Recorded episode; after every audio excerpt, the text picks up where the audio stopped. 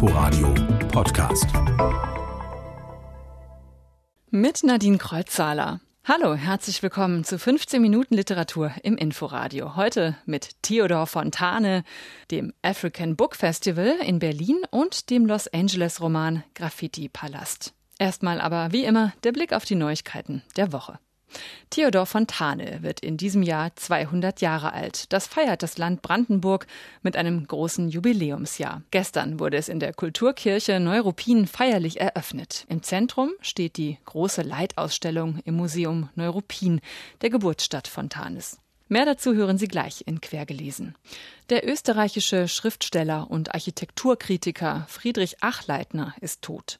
Mit 88 Jahren ist er am Mittwoch in Wien gestorben. Achleitner war eine wichtige Figur der konkreten Poesie und der modernen Dialektdichtung. Morgen kommt vielleicht wieder, morgen kommt vielleicht, morgen kommt der Dings, der Dings vielleicht wieder. Friedrich Achleitner, hier in einer Lesung seiner Gedichte auf zehn Seiten www.dialekt.de. Witzige Beobachtungen, bissige Kommentare, alles verpackt in Dialektdichtung. Das machte sein Werk aus.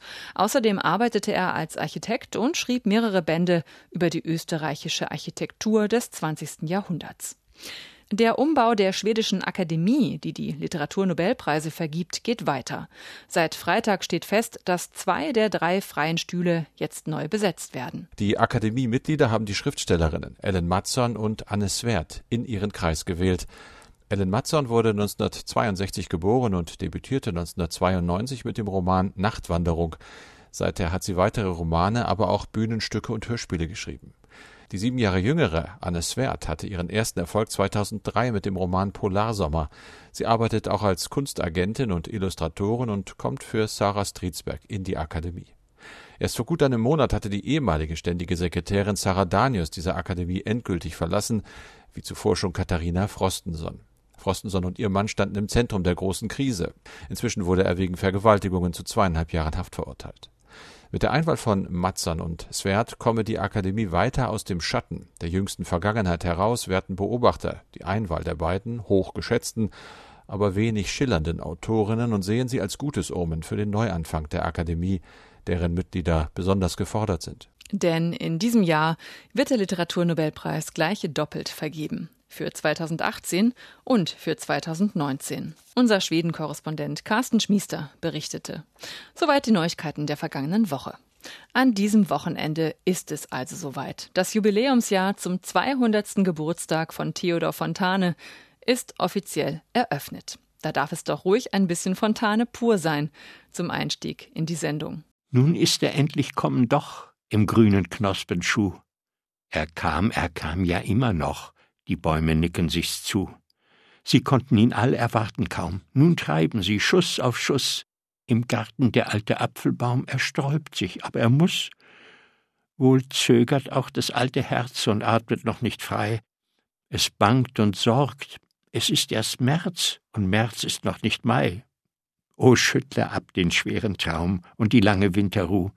Es wagt es der alte Apfelbaum. Herze, Wag's auch du. Eins der 36 Gedichte, Balladen und Sinnsprüche von Fontane, die auf der CD Theodor Fontane die schönsten Gedichte zu finden sind, erschienen im Jumbo Verlag. Gestern sind ja auch immerhin die Uhren auf Sommerzeit schon umgestellt worden. Der 200. Geburtstag von Theodor Fontane. Das ganze Jahr über wird er gefeiert. Mit Lesungen, Veranstaltungen, Führungen, den Fontane-Festspielen und einer großen Leitausstellung in Neuruppin. Sie hat gestern eröffnet. Wie hat Theodor Fontane geschrieben? Wie seine Wortschöpfungen kreiert? Als Romanautor, als Dichter, als Journalist und Theaterkritiker. In der Ausstellung kann man auch einen Blick in die digitalisierten Notizbücher von Fontane werfen. Sie wurden erstmals entziffert und kommentiert unter der Leitung von Gabriele Radecke von der Theodor Fontane Arbeitsstelle der Universität Göttingen. Es gibt 67 Notizbücher Fontanes, etwa 10.000 Seiten. Das ist ein enormes Konvolut. Es ist sehr schwer, die Handschrift zu entziffern und besonders die Theaternotizen sind extrem schwierig und das ist auch ein Grund, warum die bislang, glaube ich, unpubliziert geblieben sind. Also wenn man sich vorstellt, dass Fontane bei gedämpftem Licht ohne feste Schreibunterlage mit einem Bleistift nur schreiben konnte, dann können wir das kaum noch entziffern. Man hat eine Vorstellung von dieser, naja, sag ich mal, Krickel-Krakel-Schrift eher. Zehn Jahre hat Gabriele Radecke gebraucht, um sich in die Handschrift von Thanes einzuleben. Das hat sich gelohnt. Die Notizbücher, äh, sie geben wichtige Einblicke über sein Werk hinaus. Wir finden tatsächlich Notizen zu seinem Gesamtwerk, also zu den Romanen, Erzählungen, zu den Gedichten, zu den Theaterkritiken, aber auch zu den Wanderungen. Die Notizbücher geben Einblicke und Auskünfte, an welchen Orten Fontane tatsächlich gewesen ist für die Wanderung, denn er war durchaus nicht bei allen Orten persönlich, auch wenn er das in den Wanderungen so tut, als ob. Und die Notizbücher zeigen uns auch bei den Wanderungen auf, Aufzeichnungen, die nachher im gedruckten Text so nicht mehr vorkommen oder die auch verschwunden sind. Gabriele Radecke von der Theodor Fontane Arbeitsstelle der Universität Göttingen. Die Notizbücher sind auch Teil der Leitausstellung im Stadtmuseum Neuruppin. Oder blättern Sie einfach online in ihnen. Einen Link finden Sie auf inforadio.de. Jetzt möchte ich Ihnen eine Neuerscheinung ans Herz legen. Tödliche Schüsse auf Schwarze. Polizisten rechtfertigen Einsatz. Immer wieder hatten in den vergangenen Jahren solche oder ähnliche Schlagzeilen in den USA für Proteste gesorgt, teilweise auch zu gewalttätigen Ausschreitungen geführt. Das Bewusstsein für die tödliche Polizeigewalt gegen Afroamerikaner ist größer geworden, aber trotzdem ist sie immer noch Realität. Der Roman Graffiti Palast thematisiert das indem er in die Vergangenheit reist, ins Jahr 1965. 1965 kamen in Watts, einem armen, vornehmlich von Schwarzen bewohnten Stadtteil Downtown Los Angeles, während der sogenannten Watts Riots in sechs Tagen 34 Menschen um und Tausende wurden verletzt. Vordergründiger Auslöser war das angebliche Verkehrsvergehen eines jungen schwarzen Autofahrers, aber tatsächlich war der Aufstand institutionellem Rassismus und völligem Behördenversagen angesichts einer gewalttätig übergriffigen Polizei, großer Arbeitslosigkeit und Armut geschuldet. Ein Jahr später wurden die Black Panther gegründet und in weiteren Städten gab es Unruhen in schwarzen Stadtteilen. Der Angeleno, wie sich die Alteingesessenen von L.A. nennen, A.G. Lombardo, verrät sein Alter nicht, aber nach seinem Foto zu urteilen dürfte er in diesen Tagen ein Kind gewesen sein. Sein Debütroman verrät die Sprache von heute, um die damaligen Zustände zu beschreiben. Bis man sich daran gewöhnt hat, irritiert es öfter bei der Lektüre, weil man sich immer wieder vergegenwärtigen muss, dass das ja alles über 50 Jahre her ist, auch wenn der amerikanische Rassismus sich offensichtlich nicht wesentlich verändert hat. Allerdings ist er nicht mehr institutionalisiert, zumindest nicht offiziell. Gespräche wie die zwischen Sergeant Armstrong Trench und Officer Vickerdance wird es trotzdem noch geben. Schon gehört, dass die Nigger die Santa Barbara Avenue umbenennen wollen? In was denn? Martin Luther King Jr. Boulevard. Mister, ich habe einen Traum? Scheiße. Ich habe auch einen. Bleibt in eurem Viertel, dann könnt ihr es von mir aus auch ruhig niederbrennen. Protagonist ist Americo Monk, ein schwarzer Zeichenleser. Ihn interessieren die vielen Tags und Graffiti an Mauern und Hauswänden. Tage vor dem Ausbruch der Unruhen streift er mit seinem Notizblock Downtown durch die Stadt und liest die Spuren der Bewohner, beobachtet die schleichenden Veränderungen und zunehmende Anspannung. Zu Hause am anderen Ende in der Hafengegend wartet derweil seine schwangere Freundin Carmen Gia auf ihn.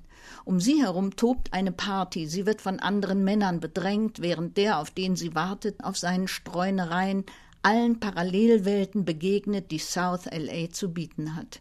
Mexikanische Gangs, radikale Muslimbrüder, Wahrsager, Cops, Künstler und Chinesen. Monk kann sich zwischen ihnen allen relativ sorglos bewegen. Er ist nicht immer und nicht auf den ersten Blick als Schwarzer zu erkennen. Je nach Lichtverhältnis könnte er ebenso gut Südeuropäer, Latino, Nordafrikaner oder auch Schwarzer sein. Das lässt ihn alles ungestört beobachten und Lombardo gibt es die Freiheit, abwechselnd surreal und fantastisch, wie auch im geradezu hochpoetischen Hardboiled-Stil zu erzählen. Der Beton unter Monks Schuhen ist nichts als Patina. Darunter liegen Schichten aus Asphalt und Teer und Sand, aus Lehm und Stein. Dort liegt die erste Gasse des alten Chinatown begraben, die Straße, die vor langer Zeit Calle de los Negros hieß die Straße derer von dunkler Farbe. Dieser Weg führt wieder in die Stadt, die brennende, in der die Nachkommen der Dunklen sich erheben gegen den geschmolzenen Amboss des Sommers. Graffiti-Palast ist ein ungewöhnlicher und rasanter Roman, der mit Kenntnis und Fantasie durch die Geschichte von Los Angeles streift, die im populären Hollywood-Narrativ nicht vorkommt. Unsere Literaturkritikerin René Zucker über den Roman Graffiti-Palast von A.G. Lombardo aus dem amerikanischen von Jan Schönherr erschienen im Kunstmann Verlag. Migration, Armut, Krieg. Unser Bild von Afrika ist leider sehr von Katastrophenszenarien geprägt. Dabei gibt es so viel mehr zu entdecken.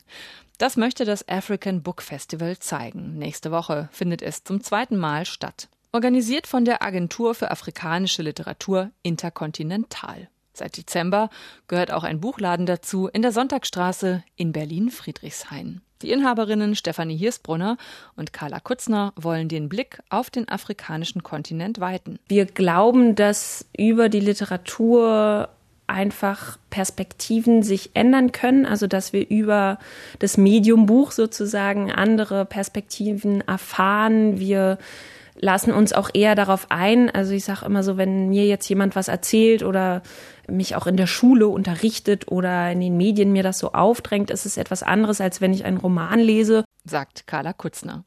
Sie und ihre Kollegin haben lange im Auswärtigen Amt in der Afrikapolitik gearbeitet, bevor sie sich vor einem Jahr für die Bücher und das Festival entschieden. Afrika sich selbst darstellen zu lassen. Also das ist auch immer so ein Anliegen von uns. Wenn wir über Afrika hören, hören wir tatsächlich immer über etwas. Und was wir wollen, ist, dass Afrika in all seiner Vielfalt und die ganzen Länder, die es dort gibt, einfach als als intellektuelle Region wahrgenommen wird. Kuratiert wurde das Festival von der Schriftstellerin und Filmemacherin Tsitsi Dangaremga aus Simbabwe. Die Autoren und Autorinnen, die zum Festival anreisen, kommen beispielsweise aus Nigeria, Simbabwe, Kenia, Uganda oder Südafrika, aber auch aus der Diaspora, aus den USA, aus Großbritannien und aus Deutschland. Es gibt Panels über Migration und über queeres Schreiben in einem homophoben Kontext, über Feminismus und über schwarze Identität. Außerdem eine Poetry-Nacht, Lesungen und Leseempfehlungen. Die hat auch Carla Kutzner. Also ich glaube, was gerade ein Trend bei den Debütautorinnen vor allem ist oder bei den jüngeren Autorinnen ist über präkoloniale Geschichte zu schreiben. Also, weil wir haben ja auch in Deutschland oft den, den Blickwinkel, dass die Geschichtsschreibung irgendwie mit dem Kolonialismus oder sei es Sklaverei in Afrika anfing, was natürlich überhaupt nicht wahr ist. Es sind auch Geschichten vorher passiert und da gibt es gerade fantastische Romane, zum Beispiel Jennifer Makumbi, Kintu. Dann gibt es aktuell House of Stone von Nuvuyo Chuma, die ist eine junge simbabwische Autorin oder zum Beispiel von Ayesha Haruna Atta, das auch gerade auf Deutsch erschienen ist, heißt auf Deutsch Die Frauen von Salaga, wo es eben ums präkoloniale Ghana geht. Diese Bücher bekommen Sie in der Buchhandlung Interkontinental in Friedrichshain. Neben deutschen Übersetzungen gibt es da auch vieles im Original auf Englisch, ein bisschen auch was auf Französisch. Denn mit den Übersetzungen ist das so eine Sache. Nur weniges wird ins Deutsche übertragen. Carla Kutzner. Es gibt natürlich oft Stars der afrikanischen Literatur wie Ben Okri oder auch unsere Kuratorin Cici Dangaremba, deren erste Romane oder berühmteste Romane dann übersetzt wurden, Ende der 80er, Anfang der 90er, als sie erschienen sind. Diese Bücher sind heute alle vergriffen. Die können wir nur gebraucht bekommen und sind eben teilweise, also im Fall von Cici Dangaremba, Nervous Conditions auch in so Reihen erschienen, die man heute natürlich auch nicht mehr so drucken würde. Also damals hieß es die neue Frau bei Rowold. Aber das haben wir oft. Am Donnerstag, am 4. April also, eröffnet das African Book Festival im Kino Babylon in Mitte mit Ben Okri und dem Moderator Dennis Scheck. Adressen und Buchtitel finden Sie auf inforadio.de. Zum Schluss habe ich noch einen Veranstaltungstipp für Sie. Am Dienstag feiert Helmut Krauser die Premiere seines neuen Romans Trennungen, Verbrennungen. Und zwar im Zeiss Großplanetarium in Prenzlauer Berg. Ein Berlin-Roman ist das mit Verwicklungen und Überraschungen. Mehr zum Buch hören Sie am Dienstagmorgen bei uns in der Inforadio Kultur. Das war quergelesen für heute. Bleibt noch der letzte Satz. Bei uns wie immer der erste aus einem Roman. Diesmal kommt er aus Die unerträgliche Leichtigkeit des Seins von Milan Kundera. Der tschechische Schriftsteller, der schon lange in Paris lebt, wird morgen 90 Jahre alt. Die ewige Wiederkehr ist ein geheimnisvoller Gedanke und Nietzsche hat damit manchen Philosophen in Verlegenheit gebracht. Alles wird sich irgendwann so wiederholen, wie man es schon einmal erlebt hat. Und auch diese Wiederholung wird sich unendlich wiederholen. Und damit verabschiede ich mich. Einen schönen Sonntag noch wünscht Nadine Kreuzzahler. Inforadio Podcast.